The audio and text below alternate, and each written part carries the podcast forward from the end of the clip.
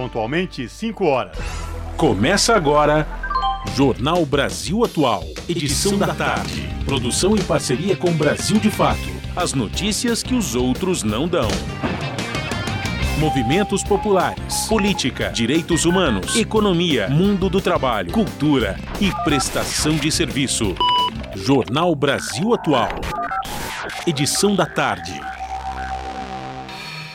Olá, hoje é quinta-feira, 16 de fevereiro de 2023. O Jornal Brasil Atual, edição da tarde, começa agora comigo, Cosmo Silva, e com Larissa Bora. E estas são as manchetes de hoje. Lula anuncia reajuste de bolsas de pós-graduação e pesquisa científica financiadas pelo governo federal. E o governo confirma salário mínimo de R$ 1.320 a partir de 1 de maio e afirma que vai aumentar o salário mínimo todo ano. O Supremo Tribunal Federal suspende ações que questionavam legalidade de decreto anti-armas. E o governo federal e Banco Central se reúnem pela primeira vez em meio à disputa sobre juros e inflação. Prefeitura de São Paulo ignora a defensoria e mantém PPP que prevê despejo de 400 pessoas no centro. Fundo Amazônia recebe mais de 3 bilhões de reais em doações. Levantamento da rede Map Biomas revela que o país perdeu um milhão e meio de hectares da sua superfície de água nos últimos 30 anos.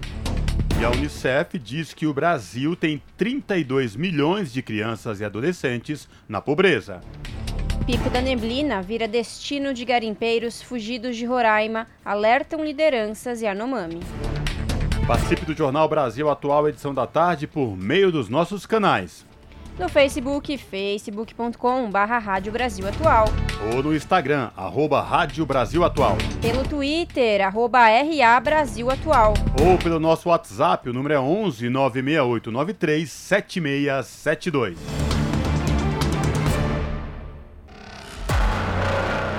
Você está ouvindo? Jornal Brasil Atual, edição da tarde. Uma parceria com Brasil de Fato. Na Rádio Brasil Atual. Tempo e temperatura. A capital paulista tem tempo nublado nesta tarde com chuva em alguns pontos. Os termômetros marcam 26 graus neste momento. A previsão para a noite e a madrugada é de céu encoberto, com chances de pancadas de chuva com trovoadas isoladas e temperatura próxima dos 22 graus. As cidades do ABC também têm tarde de tempo nublado, com registro de chuva em alguns pontos da região. Agora, 26 graus. A noite e a madrugada terão céu encoberto e podem ter pancadas de chuva com trovoadas isoladas a temperatura deve ficar na faixa dos 22 graus no período.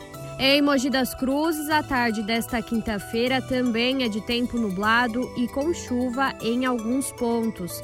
A temperatura está em 27 graus agora.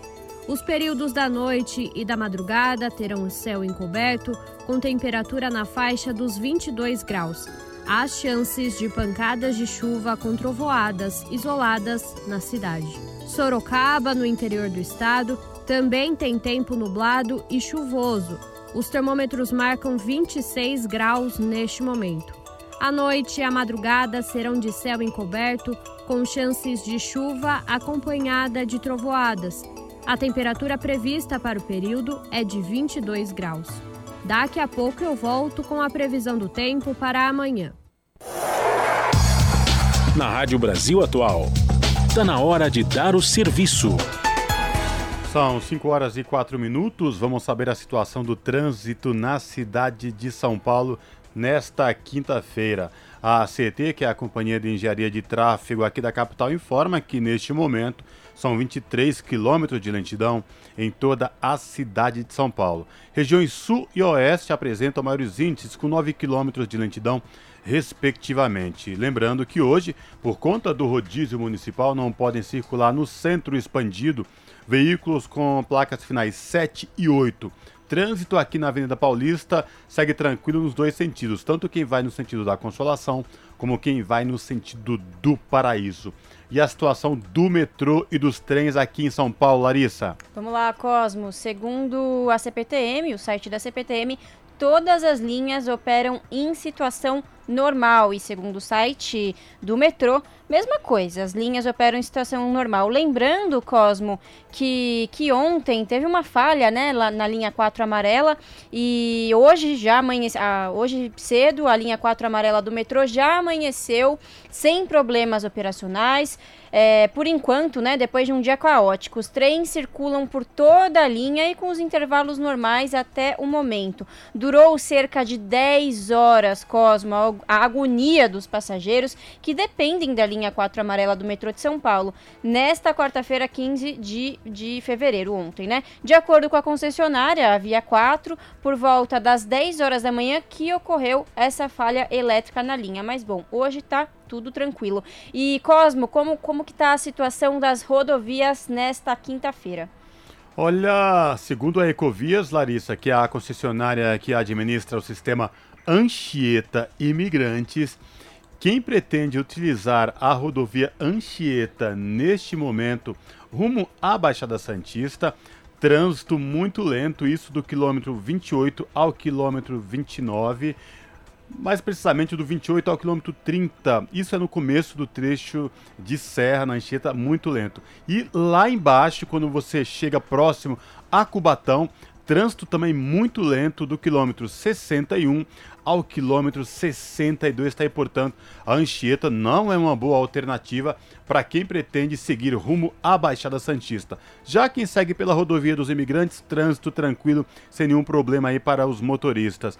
Porém, quem sobe para a capital paulista ou ABC pela Anchieta, também a situação é muito complicada lá no trecho de Cubatão, trânsito muito lento. Rodovia dos Imigrantes, para quem sobe trânsito tranquilo, está aí, portanto, alternativa neste momento para quem pretende ir para a Baixada Santista utilizando as rodovias Anchieta ou Imigrantes, esquece a Anchieta. A solução aí é a rodovia dos imigrantes, porque o trânsito é tranquilo para quem desce, como para quem sobe, inclusive com boa visibilidade no trecho de serra. E é isso, só lembrando que você que está nos ouvindo tem alguma atualização do trânsito para nos passar na, aqui na capital ou na, nas rodovias ou até mesmo na, nos, nos transportes por trilhos, manda para gente aqui no WhatsApp. O número já, você já sabe, é o 11 96893 7672.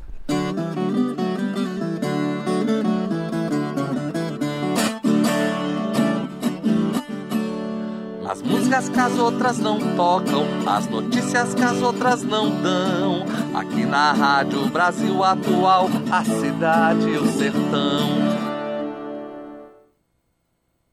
Trabalhos técnicos de Fábio Balbini, o cinquentão das paradas.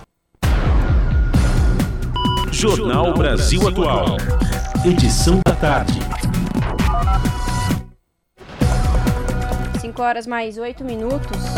E agora há pouco nós ouvimos um trecho da fala do presidente Lula, é, que oficializou durante a cerimônia no Palácio do Planalto, nesta quinta-feira, o reajuste de 40% nas bolsas de pós-graduação. Os valores estavam congelados havia 10 anos. No encontro, o ministro da Educação, Camilo Santana, também anunciou a ampliação de 26% na oferta de bolsas de mestrado e doutorado da CAPES. As medidas foram promessas de campanha de Lula nas eleições de 2022. O percentual de reajuste de 40% vale para as bolsas de mestrado e doutorado da CAPES e do CNPq. Para outros níveis de ensino, também há reajustes em dimensões distintas. O mestrado ficou aí então de R$ 1.500 para R$ 2.100, uma alta de 40%. Doutorado de R$ 2.200 para R$ 3.100 e o pós-doutorado de R$ 4.100 para R$ 5.200, este aí com aumento de 25%. As bolsas distribuídas para alunos do ensino médio e da graduação também serão reajustadas. A iniciação científica no ensino médio foi de 100 reais para 300 reais, um aumento de 200%. A formação de professores de educação básica, os valores atuais variam de R$ 400 a 1.500 reais, e serão reajustados de 40% a 75%, segundo o governo. E a Bolsa Permanência para alunos em vulnerabilidade nas universidades, foi criada em 2013, nunca tinha sido reajustada. Os valores variam de 400 reais a 900 reais e serão reajustados em 55 a 75%. São 5 horas e 10 minutos e a gente continua repercutindo no noticiário de Brasília, porque hoje pela manhã o presidente Lula confirmou que o novo valor do salário mínimo será mesmo de R$ 1.320 a partir de maio. Ele afirmou também em entrevista à CNN que a isenção do imposto de renda será a partir de R$ 2.640, o equivalente a dois salários mínimos. Abre aspas, é um compromisso meu com o povo brasileiro, que nós vamos acertar com o movimento sindical, está combinado com o Ministério do Trabalho, com o ministro Fernando Haddad, que a gente vai, em maio, reajustar para 1.320 isso a afirmação do presidente Lula à jornalista Daniela Lima, da CNN. Segundo o presidente, será também restabelecida a regra que vigorava desde seu primeiro mandato, que além da reposição inflacionária, terá o crescimento do PIB, porque é a forma mais justa de distribuir o crescimento da economia. Segundo o presidente, não adianta crescer 14% e você não distribuir. Segundo ele, é importante ainda distribuir o crescimento da economia e o crescimento de 14% para distribuir de forma geral à população.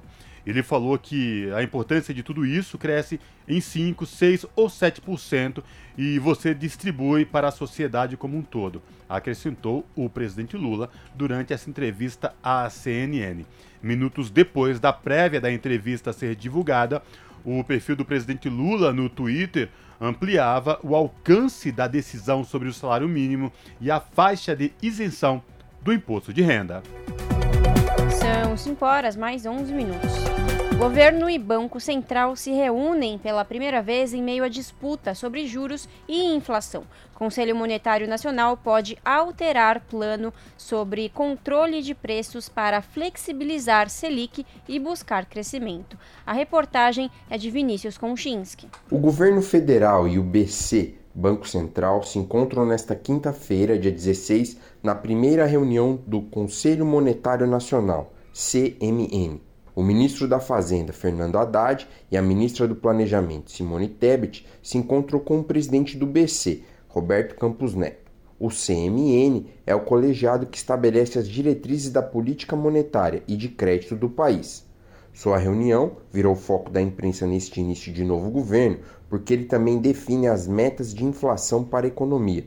Influencia, portanto, na taxa básica de juros, a Selic, e no ritmo do crescimento.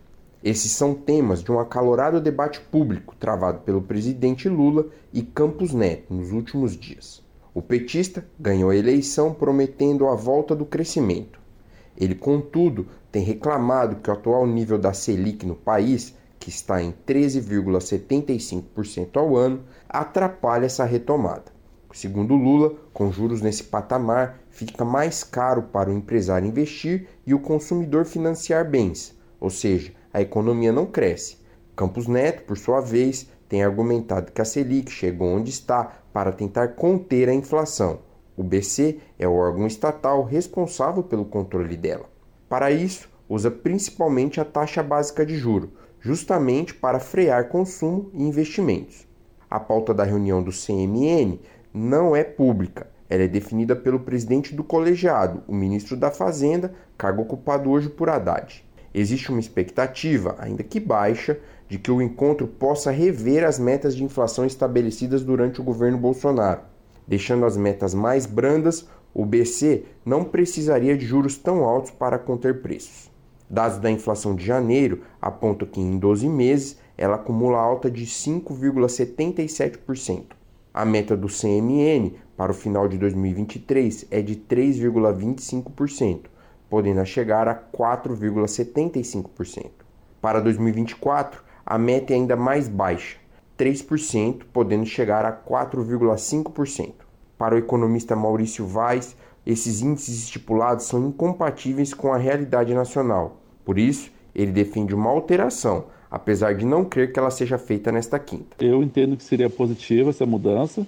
Não é ideal ficar mudando toda a meta, mas eles colocaram uma meta muito baixa, incompatível com a inflação histórica do Brasil, com a dinâmica de preços, que é uma meta de inflação muito é, impactada por choques de oferta, choques de alimento, de energia. Então, são questões que a política monetária tem pouco ter, é, influência sobre ela, só que tudo é incorporado no IPCA, então enrijece demais a política monetária. Haddad não tem falado sobre mudanças de metas, já disse que o ideal é que a inflação caminhe para os índices pré-definidos. Campos Neto, por sua vez, afirmou ser contra uma mudança em entrevista ao programa Roda Viva da TV Cultura na última segunda-feira, dia 14.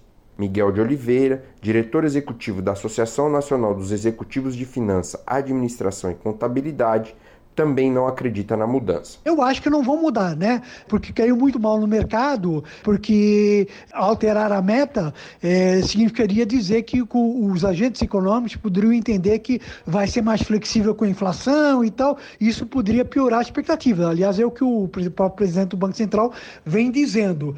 É, naturalmente, se você mexe as metas é, fora desse assunto em discussão, mexesse lá atrás, não teria problema. Mas mexer nesse momento, é, ele realmente pode trazer esses ruídos todo aí. Vaz concorda que o debate sobre juros e inflação em BC acaba criando um certo ruído, mas ele pontuou que o pior ainda é se os ruídos forem criados e se nada for alterado.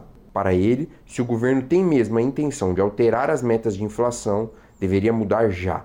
Opositores da medida iriam reclamar, mas se adaptar. Já o ambiente econômico do país seria beneficiado por taxas de juros menores. A expectativa em si só não é boa porque ela gera incerteza, né? Agora, se você tiver uma incerteza e uma mudança prática na política monetária, compensa a incerteza. Agora, só a expectativa sem concretizar nada não tem um lado positivo da coisa, né? Em meio a esse debate econômico, cresceu a pressão política sobre Campos Neto. Um manifesto assinado por diversos economistas, como André Lara Rezende, um dos pais do Plano Real, foi lançado cobrando juros mais baixos. A bancada do PT na Câmara aderiu a uma campanha com críticas ao BC. O presidente da CUT, Central Única dos Trabalhadores, Sérgio Nobre, chegou a pedir a renúncia de Campos Neto. Nomeado pelo ex-presidente Jair Bolsonaro e com mandato até 2024, Campos Neto encontra este cenário para se reunir com ministros de Lula. De Curitiba, da Rádio Brasil de Fato, Vinícius Konchinski. Jornal Brasil Atual, edição da tarde, são 5 horas e 17 minutos. Peritos da Polícia Federal conseguiram acessar os dados do celular de Anderson Torres, ex-ministro da Justiça do governo de Jair Bolsonaro do PL, que é alvo das investigações sobre os ataques terroristas de bolsonaristas radicais em 8 de janeiro na capital federal. Ao ser preso em 14 de janeiro, Torres não estava com o aparelho e, em depoimento, alegou que o tinha perdido. A APF, então, obteve autorização da prestadora de serviços contratada pelo ex-ministro para acessar os dados disponíveis em nuvem. De forma reservada, os agentes da PF afirmam que os dados foram armazenados na conta da família e não tinha nenhum dado relevante para o inquérito. Os policiais disseram, entretanto, que, sem acesso ao aparelho, não é possível afirmar se Anderson Torres apagou os dados. Além de dados sobre a atuação do ex-ministro durante os ataques terroristas, os investigadores buscam informações sobre a minuta do golpe, como ficou conhecido o esboço de um decreto para instaurar estado de defesa no Tribunal Superior Eleitoral e mudar o resultado das eleições de 2022, que deram vitória a Luiz Inácio Lula da Silva do PT. Em depoimento, Torres disse que a minuta do golpe era um documento, abre aspas, descartável e sem viabilidade jurídica.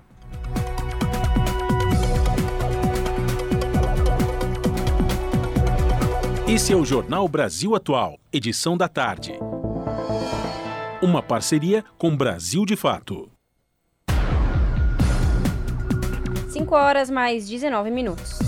Em processo de retomada, o Fundo Amazônia pretende financiar projetos de proteção a povos indígenas, de controle do desmatamento, combate ao garimpo ilegal e promoção do ordenamento territorial da região, afirmou o presidente do Banco Nacional de Desenvolvimento Econômico e Social, o BNDES. Aloísio Mercadante, após a reinstalação do Comitê Orientador do Fundo Amazônia, o COFA, realizada na sede do Banco no Rio de Janeiro. O comitê estava parado desde 2018. Conforme Mercadante, o fundo já recebeu mais de 3 bilhões de reais em doações, como 1 bilhão de reais provenientes da Noruega e 200 milhões de reais da Alemanha. No total, o fundo gerido pelo BNDES acumula 5,4 bilhões, com 1 bilhão e 800 milhões de reais já contratado.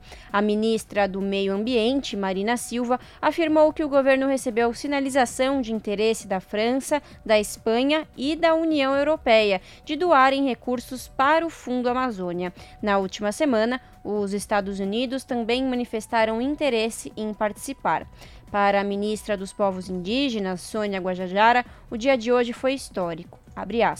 É muito importante e necessário retomar o Fundo Amazônia para que a gente possa atender e tirar os povos indígenas dessa emergência em que a gente se encontra hoje, depois desses quatro anos de abandono do governo federal. Fecha aspas, disse a ministra, acrescentando que os povos indígenas são responsáveis pela proteção de 82% da biodiversidade mundial.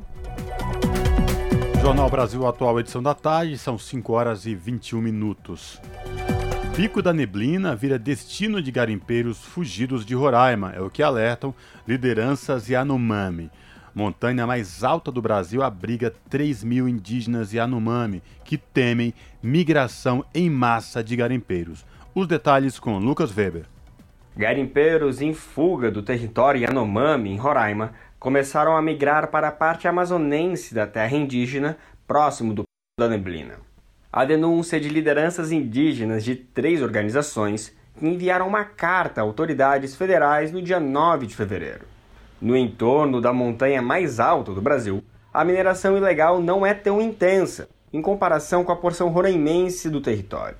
A nova área escolhida pelos invasores abriga 3 mil indígenas Yanomami e também um pelotão do exército na fronteira com a Venezuela. Na denúncia, organizações indígenas relatam que um líder local foi ameaçado de morte por um garimpeiro fugido de Roraima. O envio da denúncia motivou a instauração de um procedimento pelo Ministério Público Federal do Amazonas. Segundo o comunicado, o aumento da presença de garimpeiros nas últimas semanas foi identificado na região chamada de Maturucá, o relato aponta ainda a chegada de maquinário para o garimpo. Os Yanomami do Amazonas temem a migração dos garimpeiros da terra indígena Yanomami para outras que não estão sob fiscalização. Um exemplo é o próprio território Maturucá, de acordo com as entidades. O Pico da Neblina está a cerca de 400 quilômetros em linha reta do epicentro do garimpo ilegal em Roraima. A montanha atrai turistas do Brasil e do mundo e se transformou em uma fonte de renda para indígenas Yanomami que guiam visitantes em busca do ecoturismo. Caso seja ignorado, a migração de garimpeiros ilegais pode levar aos Yanomami do Amazonas todas as mazelas enfrentadas pelos indígenas roraimenses. Os casos são de aumento da fome, envenenamento dos rios, desnutrição, epidemias de doenças tratáveis, conflitos e violência sexual. As entidades que estão denunciando formalmente o caso são a Associação Yanomami do Rio Caiaburis e afluentes, a Associação de Mulheres Yanomami Kumirayoma, além da Federação das Organizações Indígenas do Rio Negro. A denúncia foi encaminhada para quatro autoridades. A ministra dos Povos Indígenas, Sônia Guajajara, a presidenta da FUNAI, Joênia Wapichana, o chefe do Parque Nacional do Pico da Neblina, Aécio Santos, e o procurador do Ministério Público Federal do Amazonas, Fernando Merloto Soave. Procurada, a FUNAI não respondeu à reportagem. Da Rádio Brasil de Fato, com reportagem de Murilo Pajola, em Lábrio, no Amazonas, locução Lucas Weber. 5 horas mais 24 minutos. Falta de acordo adia a criação de comissão externa para acompanhar mortes de Yanomamis em Roraima. O repórter Antônio Vital tem os detalhes. A criação de uma comissão externa da Câmara para acompanhar a situação dos Yanomami em Roraima dividiu o plenário da casa e foi adiada por falta de acordo entre deputados do governo e da oposição. O requerimento de criação da comissão, apresentado pelo deputado André Janones, do Avante de Minas Gerais, defende o envio do grupo de parlamentares para verificar o impacto do garimpo na região e o acompanhamento das investigações relacionadas ao que ele chamou de crime de genocídio. Janones justifica a criação do grupo com o argumento de que 600 crianças Yanomami morreram nos últimos três anos, em decorrência principalmente da atuação de garimpeiros ilegais na reserva. O requerimento foi incluído na pauta do plenário, mas a votação não tem data para ocorrer. Deputados aliados ao governo que defendem a criação da comissão atribuíram o adiamento à oposição da bancada ligado ao governo anterior. Foi o que disse o deputado Dorinaldo Malafaia, do PDT do Acre. Aqui neste plenário hoje, que seria debatido a questão da comissão externa para tratar dos assuntos referentes ao genocídio Yanomami, novamente teve uma obstrução por parte da bancada do PL, juntamente com a oposição bolsonarista, que tenta esconder essa realidade. Tivemos aqui várias informações durante essa semana sobre essa tragédia ter sido produzida com a omissão do governo de Bolsonaro.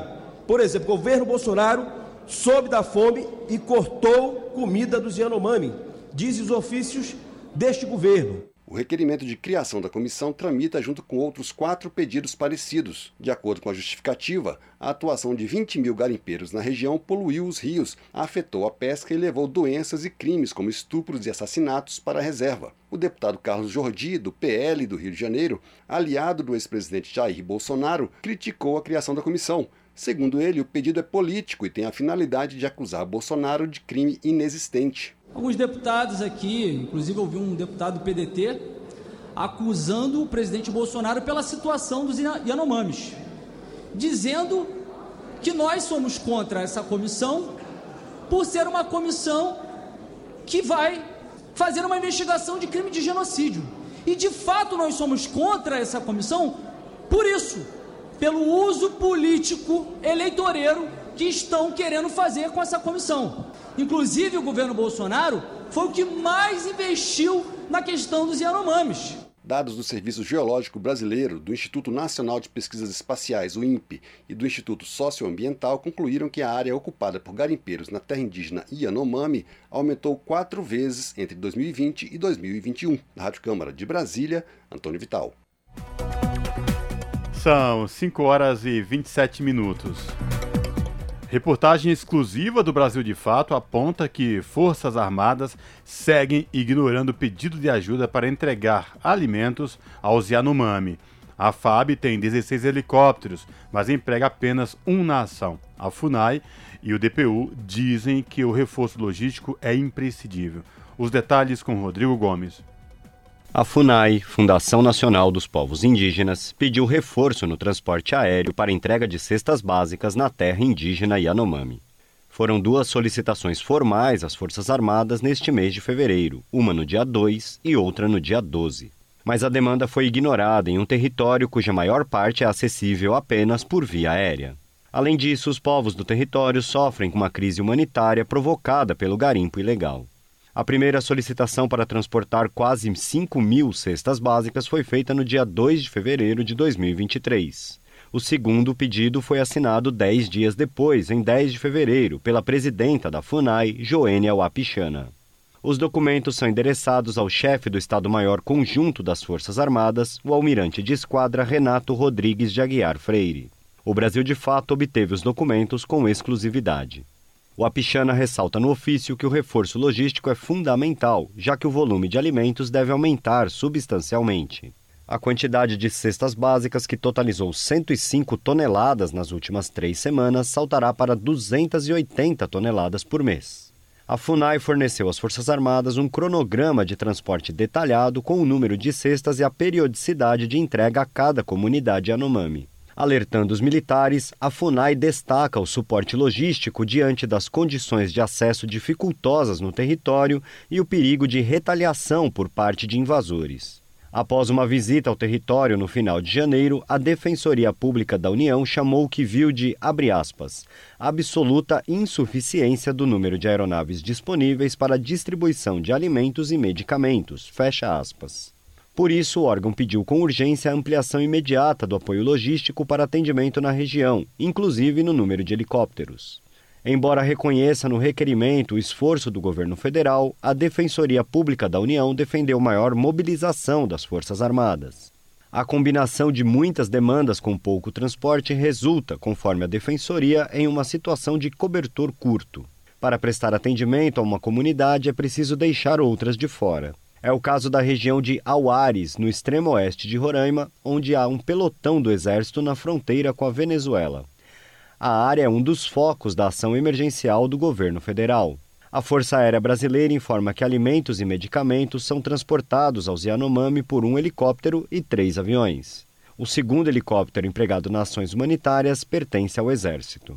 Devido às condições das pistas, apenas helicópteros conseguem realizar as operações em locais mais remotos. A reportagem do Brasil de Fato perguntou à FAB quantas aeronaves são aptas a atuar na terra indígena Yanomami e por que a totalidade delas não está em operação. A FAB possui outros 15 helicópteros H-60 Black Hawk espalhados pelo Brasil. A instituição se limitou a responder que todas as informações sobre o tema estão em notícias publicadas no site da FAB. Apesar de apresentar números de 20 dias de operação, o site da FAB não responde aos questionamentos feitos pelo Brasil de Fato. Já o Ministério da Defesa respondeu em nota que, abre aspas, está empenhando todos os seus esforços por meio das Forças Armadas na busca de uma solução para o problema que atinge o povo Yanomami. Nesse sentido, a pasta continuará analisando e atendendo às demandas apresentadas pelos órgãos envolvidos. Fecha aspas. Procuradas, a FUNAI e a Defensoria Pública da União não informaram se os pedidos de apoio logístico às Forças Armadas já foram atendidos da Rádio Brasil de Fato, com reportagem de Murilo Pajola, de Lábrea, no Amazonas, locução Rodrigo Gomes. 5 horas mais 31 minutos. E um levantamento da rede MAP Biomas revela que o país perdeu um milhão e meio de hectares da sua superfície de água nos últimos 30 anos. Apesar da recuperação dos corpos d'água do ano passado, em relação a 2021, o cenário ainda é de tendência de queda da superfície. Um dos fatores é o desmatamento em todos os biomas, que está deixando o país mais seco. Confira na reportagem de Camilo Mota. Um milhão e meio de hectares foi o que o país perdeu de superfície de água nos últimos 30 anos, ou a quantidade de água que daria para cobrir uma área 10 vezes maior do que a cidade de São Paulo. Na prática, rios e nascentes estão secando, como revelam dados divulgados pela rede MAP Biomas. Os dados apontam que no ano passado houve uma recuperação de 1,7 milhão de hectares em superfície de água, com relação a 2021, o ano com menor superfície da história. Um respiro, mas que exige atenção. O país está secando e um dos fatores é o desmatamento em todos os biomas. O aumento da superfície no ano passado está relacionado à construção de represas e hidrelétricas que alteram o ecossistema e afetam as espécies e populações existentes. Segundo Juliano Schirmbeck, pesquisador e coordenador técnico do MAP Biomas Água, o cenário representa preocupação. De 2013 para cá, a gente teve os 10 anos mais secos da série histórica. E já em 2022 a gente teve um alento. Por outro lado, a gente está a 7,6% abaixo de um máximo que aconteceu em 1991. A gente teve volumes de precipitação de chuvas bem expressivos no centro do país, e isso faz com que a gente observe um aumento dessa superfície de água. Mas esse cenário dos últimos anos é um cenário preocupante. A gente não sabe se a gente vai continuar num ganho, se a gente vai estabilizar, se a gente vai vo voltar a ter esses eventos extremos. Apesar da recuperação no ano passado, a maioria das bacias e regiões hidrográficas segue tendência de perda de superfície desde o início do mapeamento. A última década foi a mais seca em toda a série histórica. O Pantanal perdeu 82% da sua superfície de água enquanto dois a cada três municípios do país tiveram redução dos corpos aquáticos nos últimos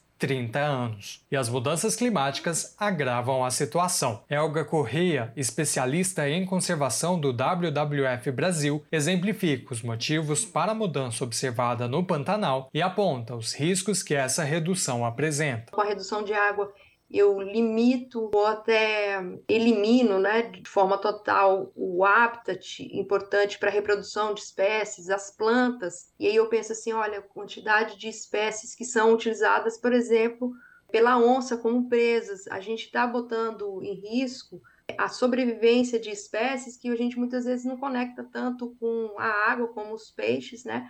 Ampliando um pouco para o entendimento da, da nossa sociobiodiversidade. Com as queimadas no Pantanal, por exemplo, a gente lavagem das cinzas para os cursos d'água, o que causou essa infeliz ironia, né, de termos populações tradicionais que sempre utilizaram a, a água disponível em abundância no Pantanal e passando a, a, na situação de não ter água própria para consumo. Entender as mudanças cíclicas do clima e preservar as águas, principalmente nos períodos de maior escassez, também é preservar os biomas e a floresta amazônica. A importância da, da Amazônia ela é inquestionável e até porque o conhecimento que a gente tem sobre a, a importância das florestas tropicais úmidas, de uma forma geral, no mundo, para esses movimentos de grande circulação, controle do clima, ele é, é, é grande, mas isso não tira a importância da gente ter um olhar de conservação e de um, um uso que seja racional, utilizando o conhecimento que a gente tem atualmente e também produzindo mais conhecimento para esses outros biomas. Camilo Mota, Rádio Brasil Atual e TVT. Brasil de Fato, 20 anos.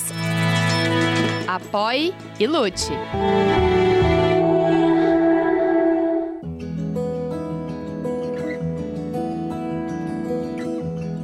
Momento agroecológico.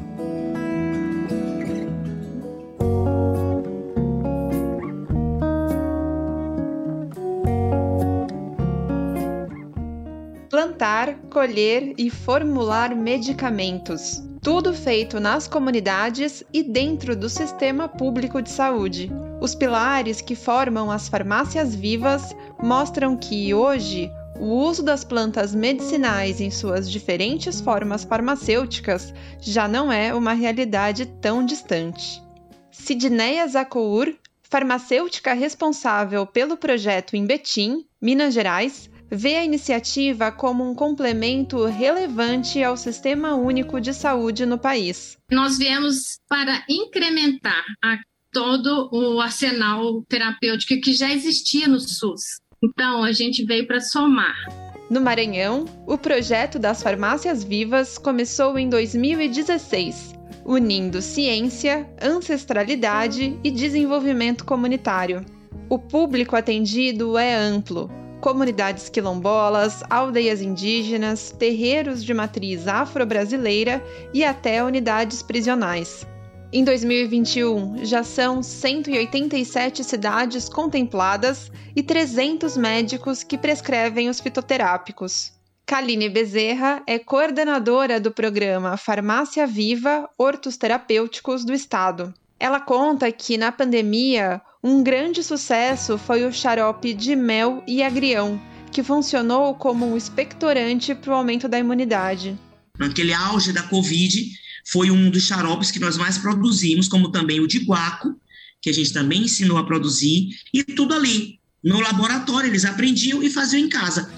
Kaline destaca que hoje as plantas locais, entre elas o jambolão e a pata de vaca, também são usados para combater doenças crônicas, como a hipertensão e a diabetes. O diabetes é um índice altíssimo, hipertensão, principalmente de 2020 para cá, aumentou muito nos municípios, então a gente tem trabalhado plantas específicas para essas duas patologias, que é a hipertensão e diabetes. A gente também tem muita erisipela, muita verminose, dores articulares, né, pessoas que a imunidade é sempre a mesma reclamação, estão sempre doentes, a imunidade sempre está baixa, muita fraqueza e muitas das vezes porque não tem o que comer. Já no município de Betim, em Minas Gerais, a farmácia Viva existe desde 2004 e é uma das mais antigas do país. Por lá, o uso dos fitoterápicos tem sido crucial para o tratamento de feridas e dermatites. A prescrição também é comum em pacientes com ansiedade e depressão. Antes de serem manipuladas, as plantas são cultivadas no arranjo produtivo local, um viveiro com mudas diversas. De acordo com a farmacêutica Sidneia Zacour, é lá que se organizam também ações de educação popular para o processamento das espécies. O trabalho que a gente faz além desse cultivo, dessa produção de fitoterápicos, é também a educação na saúde. Então, a gente faz rodas de conversa nas unidades, com doação de mudas. Então, é na tentativa de realmente que o paciente ele conheça sobre as plantas, o uso de plantas medicinais é um saber tradicional indígena e que também permeia a história dos curandeiros no país. No entanto, a aplicação no sistema público de saúde ainda é um desafio, como relata Mariane Bandeira, presidente da Associação de Farmácias Vivas do Ceará. Uma das dificuldades que a gente encontra é justamente a descontinuidade política. Quando se tem verba efetiva, né, sai gestor, entra gestor, mas aquela verba é garantida, como, por exemplo, os medicamentos tripartidos para compra de medicamentos básicos e essenciais, né, sempre tem essa verba em relação ao número de habitantes. O modelo das farmácias vivas foi criado no Ceará baseado nos ensinamentos populares, em 1983, por meio do trabalho do professor Francisco José de Abreu Matos. Mas o projeto só foi instituído no SUS décadas mais tarde, em 2010, onde permanece resistindo, como ressalta a coordenadora Kaline Bezerra. Farmácia Viva é SUS, trabalha diretamente com aquelas pessoas que não têm acesso a uma saúde diferenciada. Né? Não tem acesso ao médico, mas consegue ter sim acesso às plantas medicinais, aos fitoterápicos, no seu uso racional, fazendo com que tudo se transforme em saúde. A criação da Associação Nacional das Farmácias Vivas, neste ano, foi um importante passo para que as iniciativas estejam presentes em todo o território nacional e não dependam da boa vontade de estados e municípios. De São Paulo, da Rádio Brasil de Fato, com reportagem de Pedro Estropaçolas, Sara Fernandes. Esse é o Jornal Brasil Atual, edição da tarde. Uma parceria com Brasil de Fato. E o nosso contato agora no Jornal da Rádio Brasil Atual é com a Clara Assunção. A Clara, que é repórter do portal da Rede Brasil Atual, redebrasilatual.com.br. Olá, Clara, tudo bem? Prazer falar contigo. Seja bem-vinda. Olá, Cosmo, tudo bem? Prazer é meu e boa tarde para você e para o nosso ouvinte e a nossa ouvinte que nos acompanham. Clara, vamos falar destaques. Um dos destaques do portal da RBA, uma matéria que fala sobre despejos, um momento tão delicado de famílias. É esse assunto que você vai tratar com a gente, trazer para os nossos ouvintes, é isso? É isso mesmo, Cosmo. Quem for visitar nosso site vai poder conferir é, o drama que moradores de ocupações próximas ao Largo do Paissandu, bem ali no centro histórico da cidade de São Paulo, estão sofrendo, né? elas temem ser despejadas a qualquer momento por conta de um projeto de parceria público-privada chamada PPP, que vem sendo defendido pelo prefeito Ricardo Nunes, do MDB.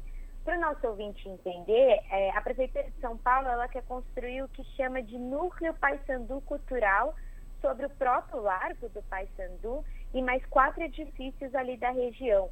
A ideia é que o lago, por exemplo, receba quiosques para exploração comercial, enquanto que o edifício Lido, que é bem ali próximo da Galeria do Rock, e já é hoje um centro é, é, cultural com importantes projetos administrados pela própria prefeitura, a ideia é que esse edifício Olido ele vire um centro educacional e o Cine Olido também se transforme num espaço para ser gerido por um ente privado.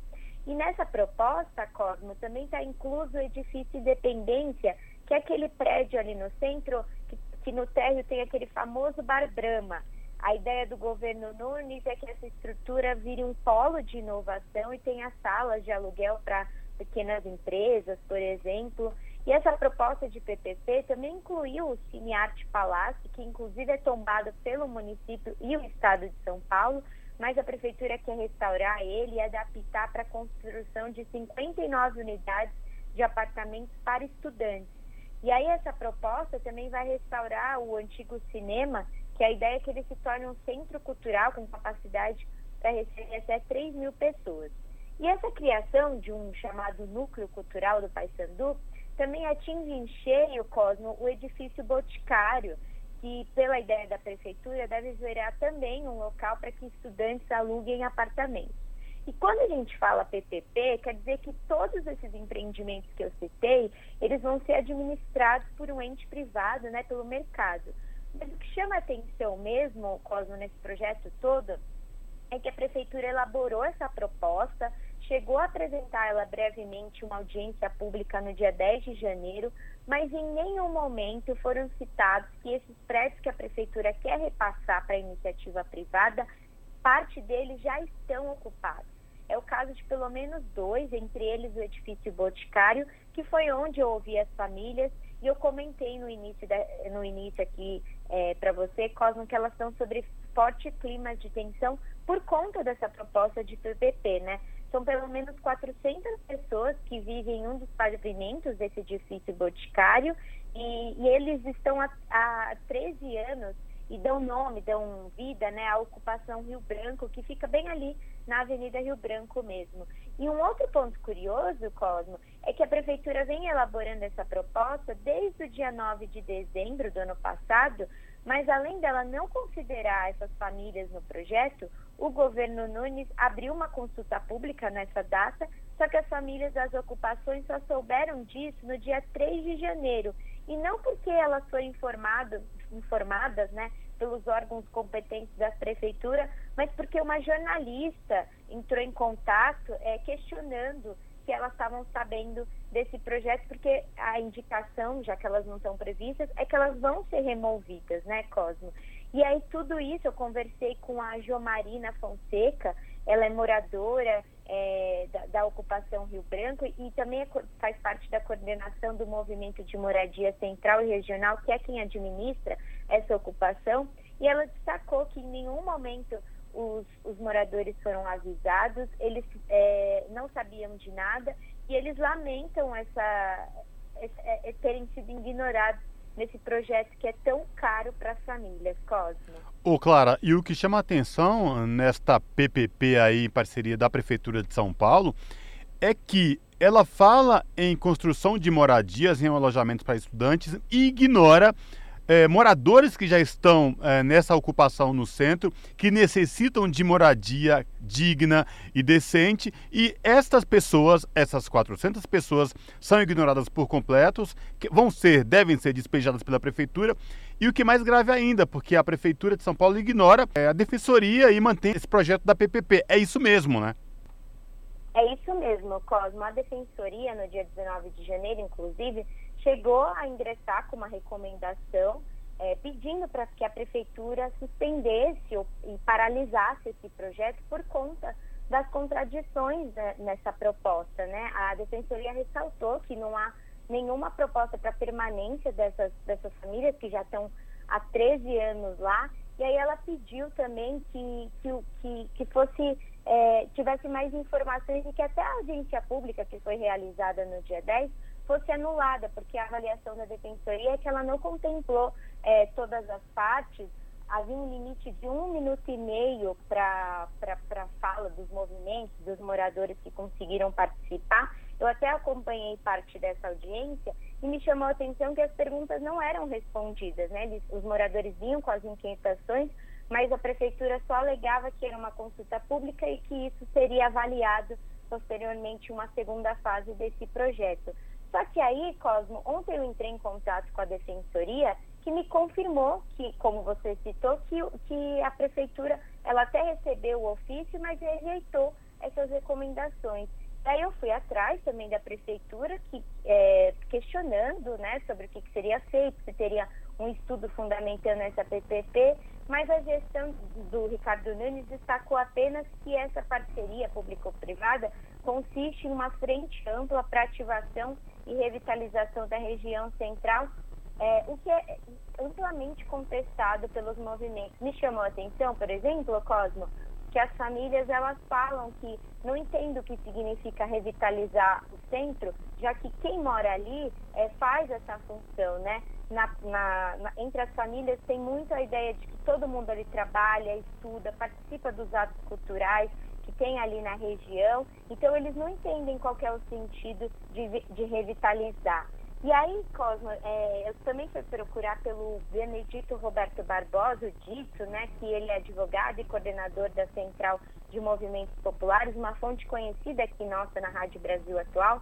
E o, e o Dito fez a avaliação de que, pelo que a prefeitura vem indicando desse projeto, as poucas informações que ela dá, parece que tudo indica que, é, é que todos esses edifícios é, sendo que dois deles são patrimônios de, de São Paulo, é, vão ser entregues para grupos privados de educação.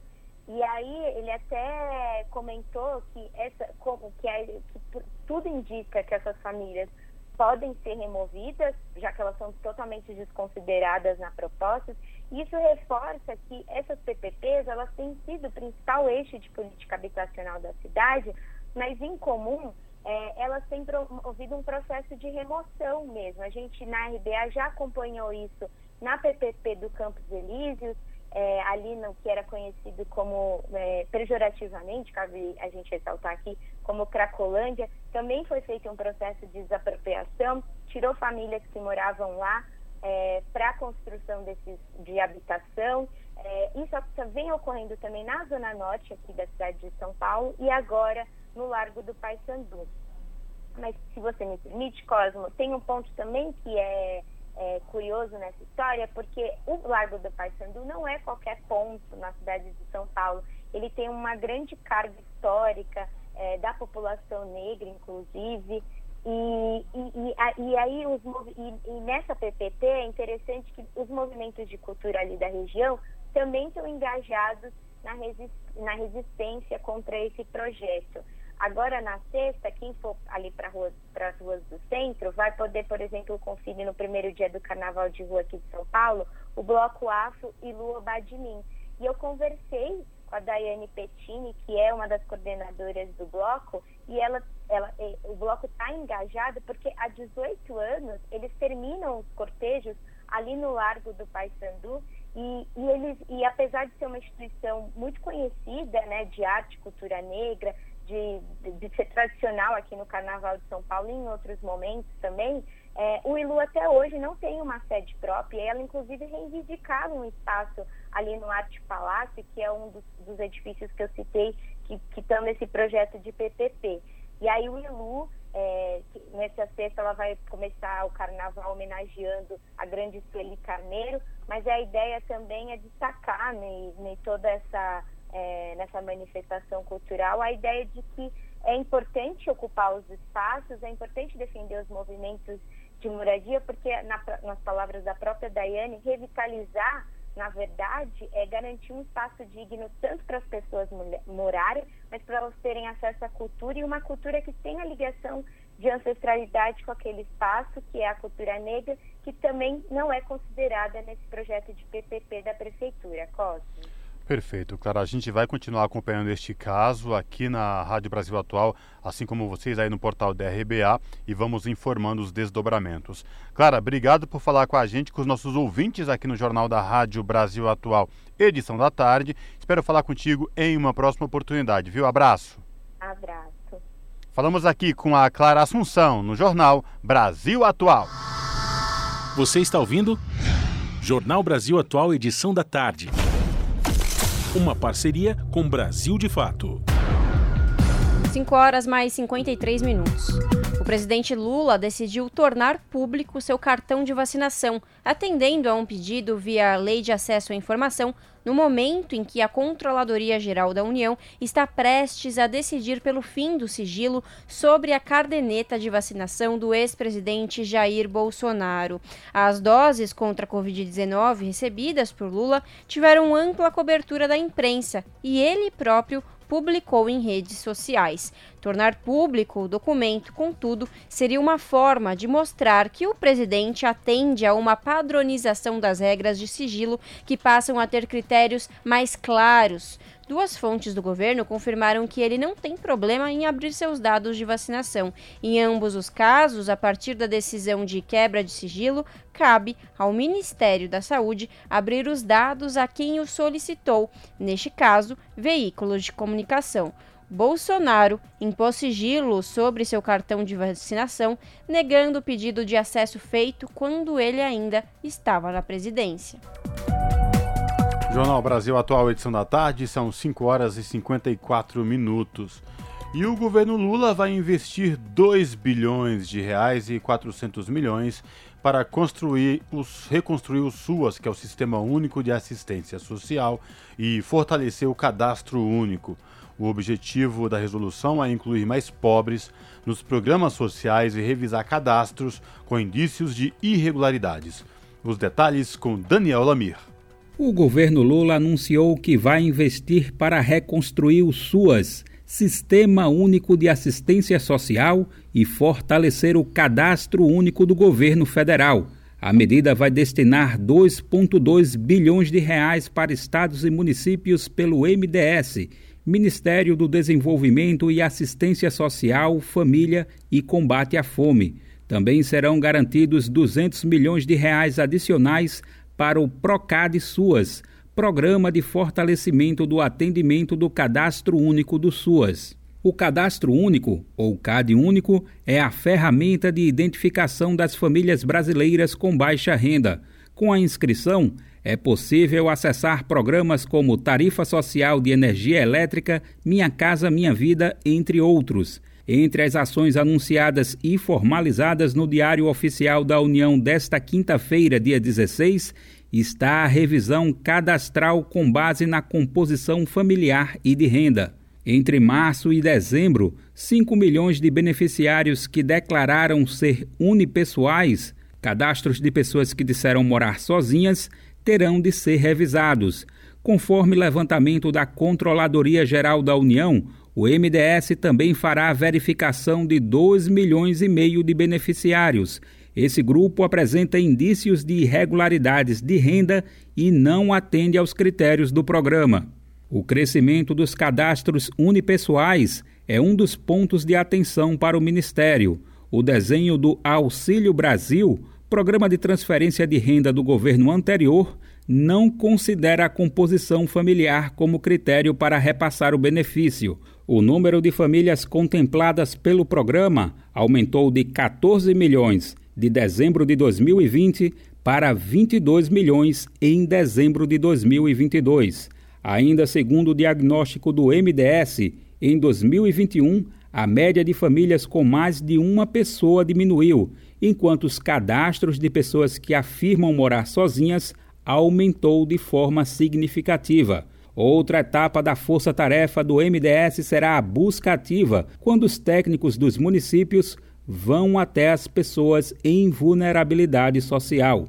Outra novidade anunciada pelo governo federal será a integração do Cadastro Único e o CENIS, Cadastro Nacional de Informações Sociais, base que concentra informações de benefícios previdenciários e rendimentos de empregos do Recife, da Rádio Brasil de Fato, com informações da redação e do MDS. Locução: Daniel Lamir. Rede Brasil Atual, Rádio Brasil Atual, TVT e Brasil de Fato em defesa do consumidor. Em iniciativa conjunta com o Instituto de Defesa do Consumidor, apresentam IDEC Responde, com Igor Marchetti, especialista em direito do consumidor. Que cuidados os consumidores devem ter nas compras online? Como saber se as lojas são idôneas?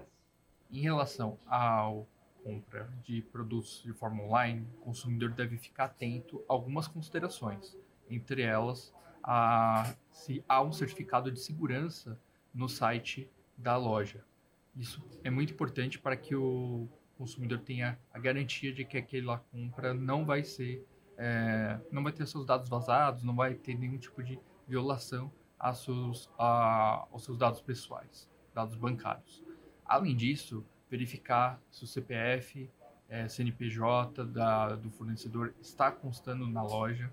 É muito importante para que o consumidor também tenha a referência caso algum problema ocorra. Se há um chat é, e se há canais de atendimento fora do fora o telefone, se há um canal de por e-mail, endereço fixo, todas essas considerações que estão em decreto que versa sobre a, o e-commerce, mas que algumas lojas não cumprem. Então, o consumidor deve ficar atento.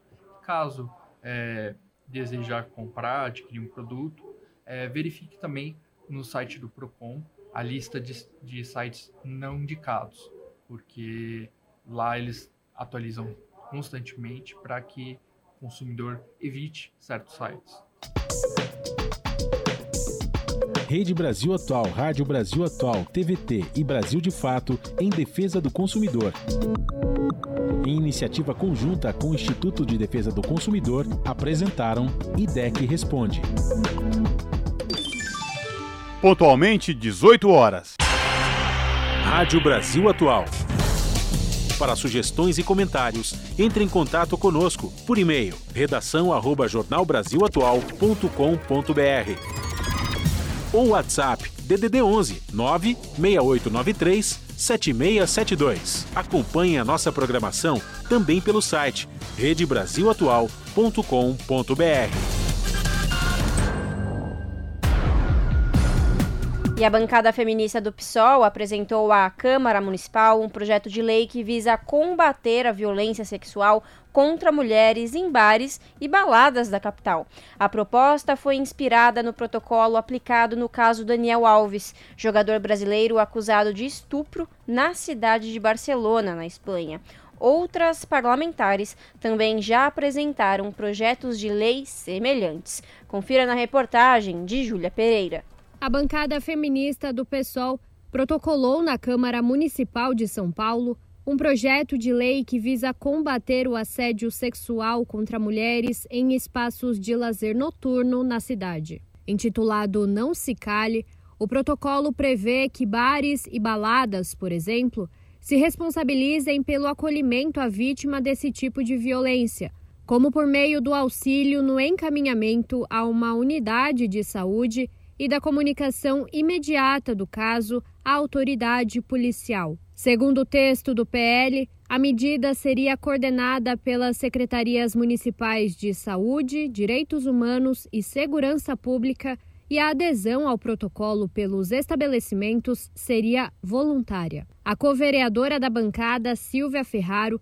explica que o projeto de lei foi inspirado em um protocolo adotado em Barcelona, na Espanha, para combater agressões sexuais e violência contra as mulheres em espaços de lazer da cidade. A medida foi utilizada no caso Daniel Alves, jogador brasileiro acusado de estuprar uma jovem de 23 anos no banheiro de uma boate, e também inspirou outros projetos de lei por aqui. No último dia 2, a deputada federal Maria do Rosário, do PT do Rio Grande do Sul, apresentou na Câmara dos Deputados um PL que visa instituir o protocolo Não é Não, para que baladas, bares, restaurantes ou quaisquer outros estabelecimentos de grande circulação adotem medidas de atendimento à mulher vítima de violência sexual ou assédio. Outro projeto, apresentado pela deputada federal Dandara Tonantzin, do PT de Minas Gerais,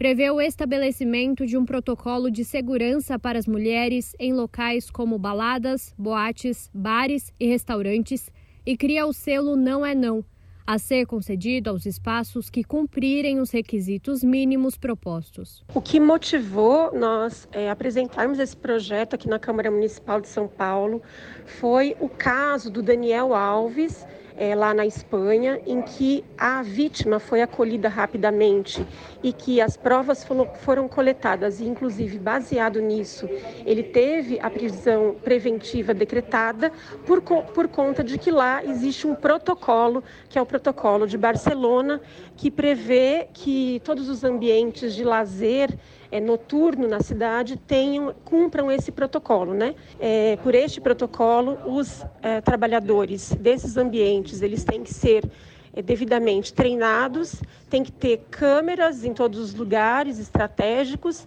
e também uma rápida é, relação com a polícia e também com os hospitais para um rápido atendimento da vítima e da coleta de provas. No último domingo, durante o desfile do Bloco Feminista na Barra Funda, apoiadoras da bancada feminista do PSOL promoveram uma ação para conscientizar o público sobre o projeto de lei apresentado na Câmara Municipal. Foram distribuídos cerca de 10 mil leques com explicações sobre o protocolo proposto e com orientações sobre como as mulheres devem agir em caso de violência sexual. Segundo Silvia, a expectativa é de que o projeto de lei passe pela Comissão de Constituição e Justiça da Câmara Municipal após o Carnaval e que seja aprovado em março, mês marcado pelo Dia Internacional da Mulher. Mas ela acrescenta que até lá serão realizadas novas ações de conscientização sobre a proposta.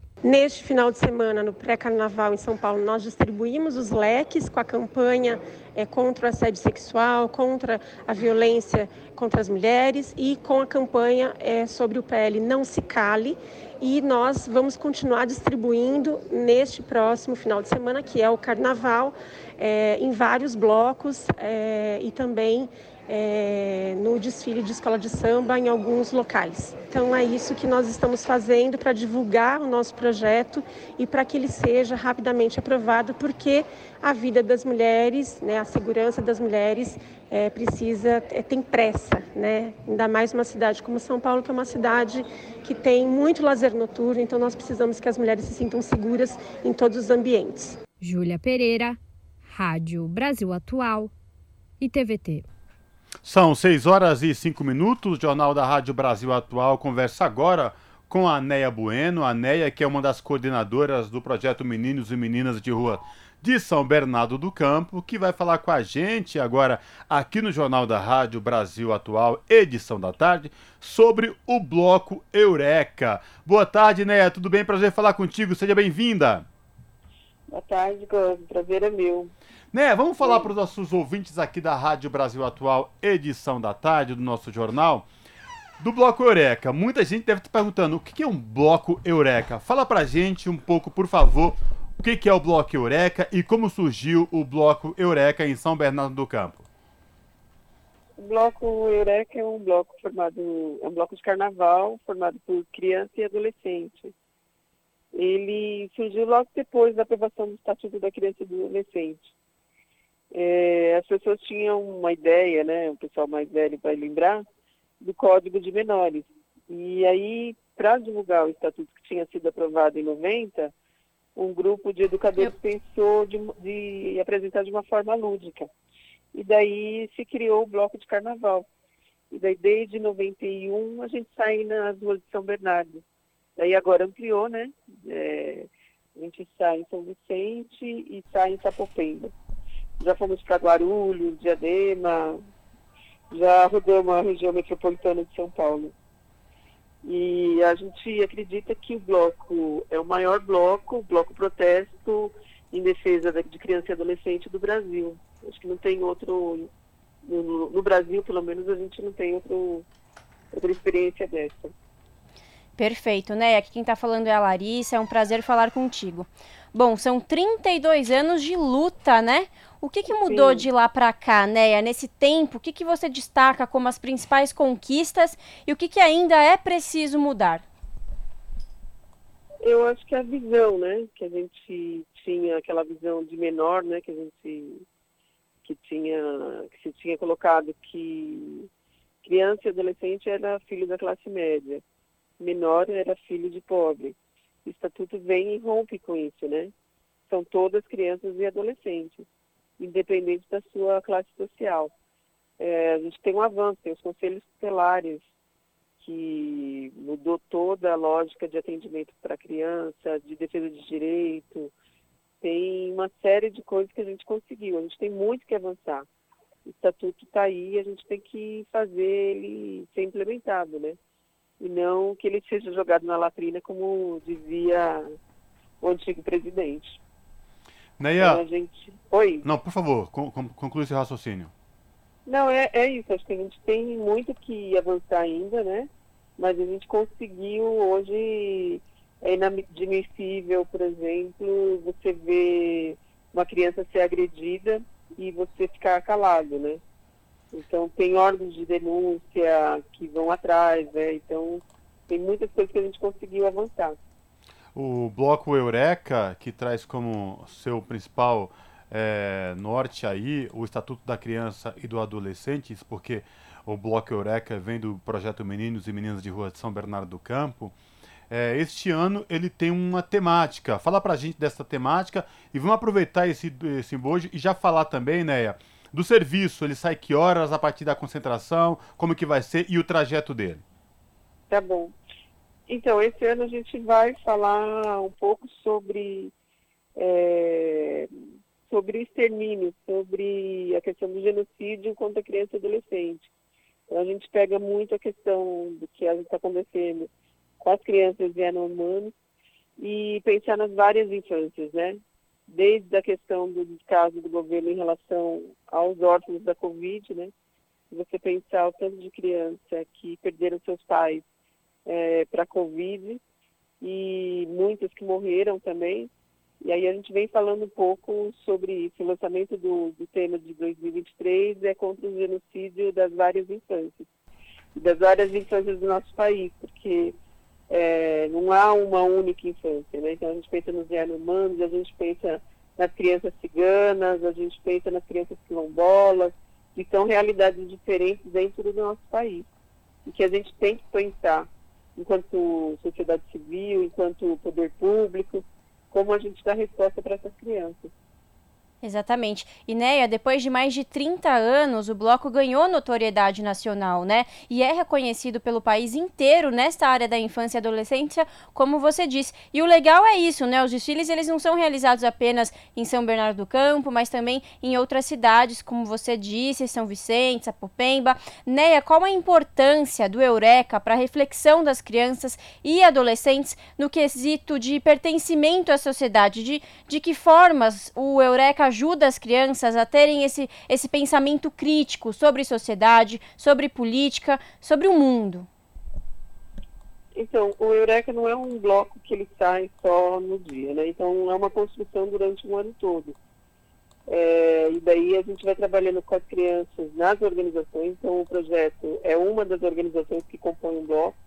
Hoje a gente tem uma rede formada, né? Então, são várias organizações que estão nessa rede, então o SEDECA Tapopemba, Projeto Camará, SEDECA Limeira, é, SEDECA Interlagos, é, várias organizações que compõem e que discutem nelas, né, dentro da, da, das suas atividades, discutem um pouco essa coisa da participação, do protagonismo, e aí quando chega no período da gente pensar o bloco, a gente começa a discutir como que está o país, o que está afetando a vida de criança e adolescente, como que eles estão vendo, né? Então, nesse processo que a gente fez desse ano, saíram vários temas. A questão da saúde mental, como tem afetado, a questão da homofobia, é, como que tem sido visto isso dentro das escolas, a questão do bullying, a questão, a questão racial, a questão do racismo, é, a coisa da fome, surgiu muito a questão da fome, de você ver de novo crianças na rua, crianças no farol, então, foi um debate que a gente foi fazendo com, com, com os adolescentes, né, com as crianças e adolescentes. O tema surgiu das rodas de conversa com eles. Neia, vamos, então, aprove vamos aproveitar sabe. o momento, então. É, vamos dar o um serviço agora, né? Eu falei do, no, na minha pergunta anterior. Ah, o Bloco Eureka sai amanhã, a gente sabe que é nessa sexta-feira, né? Sexta-feira de carnaval. Vamos do horário, a concentração e o trajeto que vocês vão fazer. Então, a gente sai aqui do projeto, né, na rua Juribatuba, 1610, às duas horas. A concentração começa por volta de uma hora, uma e meia. A gente já está todo mundo aqui, está chegando, o carro de som está aquecendo as pessoas, tudo. Aí a gente sai, faz o, trajeto Tenente Rua Marechal e encerra lá na Praça da Matriz. Daí na Matriz a gente vai fazer diversas atividades com, com as crianças, né? Vai ter um sarau livre lá, um sarau aberto, várias atividades, é, a gente encerra lá. Então é o desfile e, a, e o encerramento lá na matriz. Que legal, né? queria convidar todo mundo para estar tá indo lá. Sobre, sobretudo, né, aqui na Matriz, é um ponto de referência em São Bernardo, um ponto de referência de lutas importante da luta Sim. dos trabalhadores, da democracia, muito importante esse local onde é feito o encerramento do desfile, né? É, é simbólico, né? Tem toda uma simbologia a matriz, né? Para a classe trabalhadora tem uma simbologia. Uhum. E Neia, para os ouvintes conhecerem mais sobre o projeto, é, tem alguma rede social, algum site que a gente possa acessar? E outra coisa, vocês aceitam doações? Se sim, como que funciona? Fala para a gente. Então, a gente tem duas redes sociais, o Facebook, que é o Projeto Meninos e Meninas de Rua, três, né? Daí a gente tem o Instagram, que é arroba PNMR Rua, e o Twitter, que também é igual ao Instagram. É, as doações, a gente está concentrando assim, por enquanto a gente não está pegando roupa, essas coisas não. Mas na questão da alimentação, da fome, a gente ainda continua recebendo. Então, se as pessoas quiserem, porque na, na, no imaginário das pessoas, acabou o Covid, acabou a questão da fome, está tudo, tá tudo normal. As pessoas ainda estão passando muita necessidade. É, oxalá que agora com o novo governo a gente consiga reverter essa situação, né? Acho que, de novo, o Bolsa Família voltando, é, as pessoas, se Deus quiser, vão ter mais acesso a emprego, essas coisas, e aí vão, as coisas vão voltando mais ou menos ao normal. Mas, por enquanto, a necessidade ainda é, de ter o alimento é, é, importante ter. Daí, se tiver doações de alimentos, de, de higiene e limpeza, para a gente é bem-vindo. Neia, para a gente finalizar, uh, hoje o projeto Meninos e Meninas de Rua de São Bernardo atende eh, quantas crianças, quantos adolescentes e quais oficinas vocês oferecem aí no projeto? Hoje a gente tem uma oficina de mediação de conflitos, que a gente está em parceria com a UNA de Heliópolis. É, a gente tem oficina de percussão, que acontece lá no Montanhão. A gente tem aqui é, um grupo de famílias, né, um trabalho que a gente faz com as famílias. E tem as oficinas que são à noite, que é a oficina de samba rock, oficina de, de gafieira e, e duas oficinas de capoeira. Uma na segunda e outra na quinta-feira. Hoje tem capoeira hoje à noite. São essas oficinas que a gente tem. Então a gente está atendendo por volta de 300 pessoas, né? Entre crianças, adolescentes, e adultos. Perfeito. O Bloco Eureka, que traz como tema contra o genocídio das várias infâncias, será que eu posso contar com você? Ele sai amanhã, sexta-feira, dia 17, concentração a partir das 13 horas, lá na sede do projeto Meninos e Meninas de Rua de São Bernardo, que fica na rua Jurubatuba, 1610, centro de São Bernardo. O bloco sai do, da rua Jurubatuba, sai no cortejo aí em direção à matriz de São Bernardo do Campo, que fica no centro da cidade. Neia, bom desfile para vocês. Obrigado pela participação aqui no Jornal da Rádio Brasil Atual, edição da tarde. Espero falar contigo em uma próxima oportunidade, viu? Abraço. Abraço, Cosmo. Obrigada, viu? Abraço, Larissa. Falamos aqui com a Neia Bueno no Jornal Brasil Atual. Você está ouvindo? Jornal Brasil Atual, edição da tarde. Uma parceria com Brasil de Fato. 6 horas mais 17 minutos. Série da Rádio Agência mostra diferentes formas de combate ao racismo. O Vozes Negras é, é um portal que usa a escrita antirracista para assuntos gerais. Confira na reportagem de Carolina Pessoa.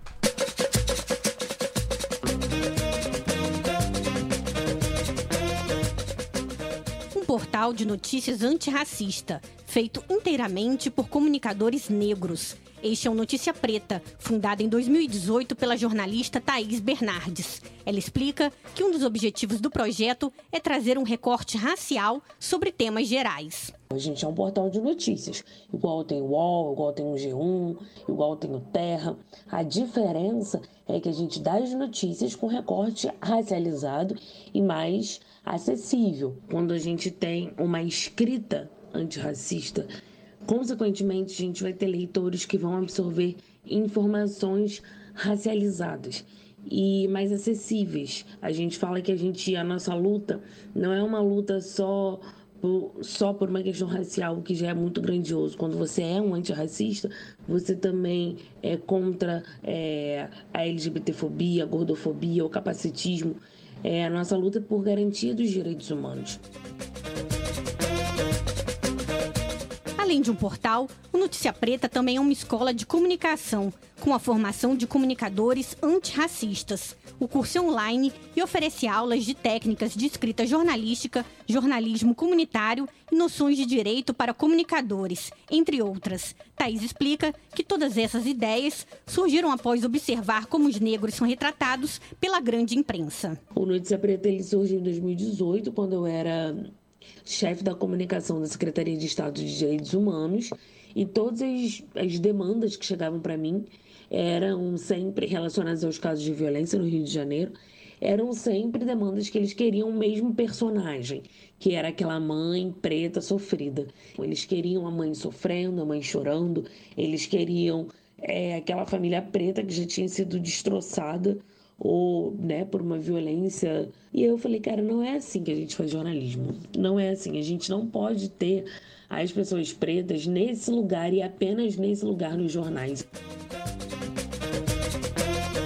Hoje o Notícia Preta conta com 16 colaboradores remunerados de diferentes partes do Brasil e é uma força significativa de um movimento que vem crescendo, o de comunicadores negros brasileiros. Seja na mídia tradicional ou na internet, é cada vez maior o número de negros e negras ocupando os espaços de comunicação do país. Mas Thaís ressalta que ainda são necessárias duas mudanças importantes. Os veículos de internet precisam ganhar mais espaço e falar para um público mais amplo, e as mídias tradicionais precisam ter mais pessoas negras em cargos de decisão. Muito mais importante, não muito mais importante, mas tão importante quanto a gente ter pessoas negras na, enquanto repórter e apresentador, é a gente ter pessoas negras dentro dos jornais em cargo de chefia e de tomada de decisão. Para Thaís, a grande contribuição do Notícia Preta é ser um veículo de transformação e empoderamento. Quando você é um jornalista negro de periferia, a gente sabe que o funil para entrar nas grandes redações ele é enorme, né? E quando você entra no Notícia Preta, o primeiro sentimento é de pertencimento. Nós somos uma equipe feita 100% por pessoas negras. E quando você começa a ver que você pode, que você tem um espaço onde você pode colocar as suas pautas, que você tem um espaço que investem na sua formação pessoal e profissional, isso te empodera. Thaís também dá dicas para os jovens negros, que, assim como ela, querem emplacar seus veículos de comunicação, entre elas ter noções de direito e uma linha editorial muito bem definida. Para conhecer mais sobre o trabalho da jornalista, o site é noticiapreta.com.br. trilha sonora dessa reportagem é Tema para Elisete, de Wilson das Neves, que nos deixou em 2017. Ao longo de mais de 50 anos de carreira, o grande baterista e compositor contribuiu para o repertório de quase todos os grandes nomes do samba e da MPB. Da Rádio Nacional no Rio de Janeiro, Carolina Pessoa.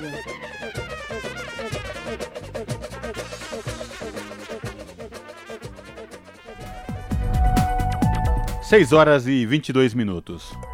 No primeiro desfile sem restrições pandêmicas, escolas de samba apresentam temáticas negras. Agremiações cariocas e paulistanas mantêm tradição de dar visibilidade a temas que não têm espaço fora dos sambódromos. Os detalhes com Lucas Weber.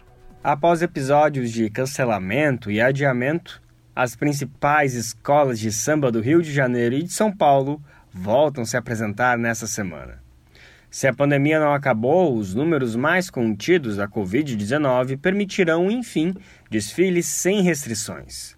E colocando em prática uma tradição histórica, a maioria das agremiações apresentará temas ligados à história da população negra do país. O escritor, sambista e sociólogo Tadeu Caçula lembra que essa temática, além dos povos originários, sempre fizeram parte do cotidiano das escolas de samba. Ele destaca que os desfiles são transmitidos para todas as partes do país e também para o exterior, o que dá ainda mais relevância a essas manifestações. Historicamente, né, as escolas de samba só tinham esse vetor de possibilidade de contar a verdadeira história do Brasil, não uhum. a história se chama que as pessoas classificam como história oficial do Brasil e que eu falo que é uma história oficiosa. Então, já é histórico das escolas de samba utilizar esta narrativa, este espaço de comunicação, esse espaço de visibilidade para poder colocar temas que são sensíveis à estrutura social do nosso país. Em São Paulo, por exemplo, a Rosas de Ouro vai falar sobre a resistência e igualdade racial no enredo Quindala. O Império da Casa Verde vai contar um Brasil afromusical, um desfile sobre tambores africanos. No Rio, a Mangueira apresenta as Áfricas que a Bahia canta. A paulistana Acadêmicos do Tucuruvi canta a história de Bezerra da Silva, que frequentou terreiros de Ubanda. Enquanto isso, na Sapucaí, a Grande Rio falará sobre Zeca Pagodinho e o Império Serrano sobre Arlindo Cruz, ambos frequentadores do candomblé. Há ainda um grupo de escolas que vão levar para as avenidas históricas personagens marcantes, mas com pouco espaço midiático. É o caso da Viradouro, que vai mostrar no desfile do Rio quem foi Rosa Maria Egipciaca, ela veio escravizada para o Brasil, se tornou líder religiosa, foi perseguida, presa e é autora do primeiro livro escrito por uma mulher negra no país. Já a Mocidade Alegre paulistana vai falar sobre Yasuki, o primeiro samurai negro da história do Japão.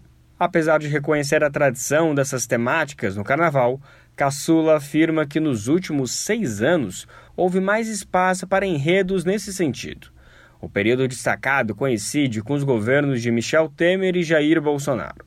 Para o pesquisador, isso mostra que as escolas estão ligadas às discussões que acontecem no cotidiano e nas ruas do país. Quando você pensa em educação antirracista, quando você pensa num movimento anti-homofobia, as escolas de samba começam a entender que a própria população está clamando por um aprofundamento desse debate. Essa é a primeira questão. E a outra questão é porque evidentemente esses são temas muito fortes e que as escolas de samba, de uma certa forma, conseguem desempenhar um bom desenvolvimento de enredo, uma boa sinopse, né, um bom roteiro para poder desenvolver depois toda a parte plástica, né? O historiador e antropólogo Vinícius Natal disse que as agremiações sempre tiveram pessoas preocupadas com essas discussões. Mas esse movimento está ganhando força com maior diversidade dentro das escolas.